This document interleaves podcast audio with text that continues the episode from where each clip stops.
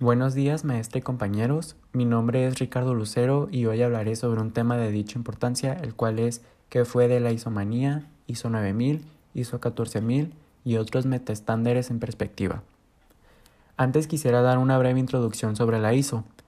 La ISO 14000 y 9000 se centran en certificar empresas cuyos requisitos que éste requiere sean empleadas satisfactoriamente dentro de la labor que se realiza en una organización. Los metaestándares no hacen referencia al cumplimiento de un objetivo o un resultado determinado, es decir, no son estándares de resultados o desempeño, sino que son normas que establecen la necesidad de sistematizar y formalizar en una serie de procedimientos. La ISO 14000 no fija unas metas ambientales, sino que estas normas establecen unos requisitos sobre la sistemática de trabajo a cumplir en la empresa respecto a las actividades que generan en el impacto ambiental.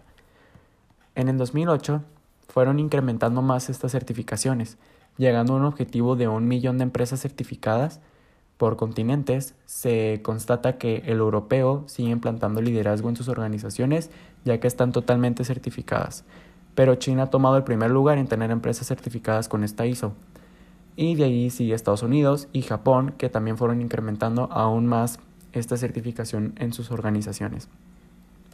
Como los metaestándares tienen pros, también tienen demasiados contras. Es por eso que la isomanía se ha perdido conforme pasa el tiempo, ya que empresas no lo toman como dicho interés. La Comisión Europea dio un comunicado el cual decía que la Comisión Europea no está interesada en promocionar eh, un mercado artificial de calidad y certificaciones que solamente sirva a los intereses de los proveedores.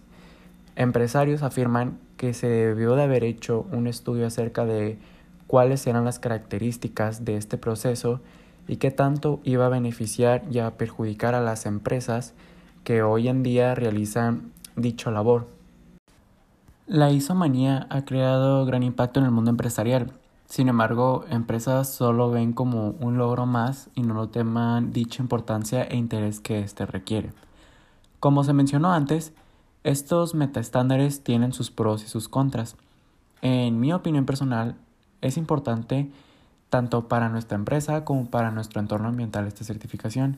Con el sistema de gestión ambiental no solo aportamos nuestro granito de arena, Ah, sino que también ah, eh, cuidamos el mundo en el que vivimos. También generamos valor a nuestra propia empresa y le damos la confianza a nuestros clientes de que adquieran nuestro producto. Aunque también estoy totalmente de acuerdo con la investigación que el texto realizó. Las empresas hoy en día no están interesadas en promocionar este tipo de certificaciones, ya que no se sabe con exactitud el proceso que todo esto conlleva. Espero haya sido de gran entendimiento este podcast y que se haya explicado de manera clara y precisa toda la información que se presentó. Gracias por su atención.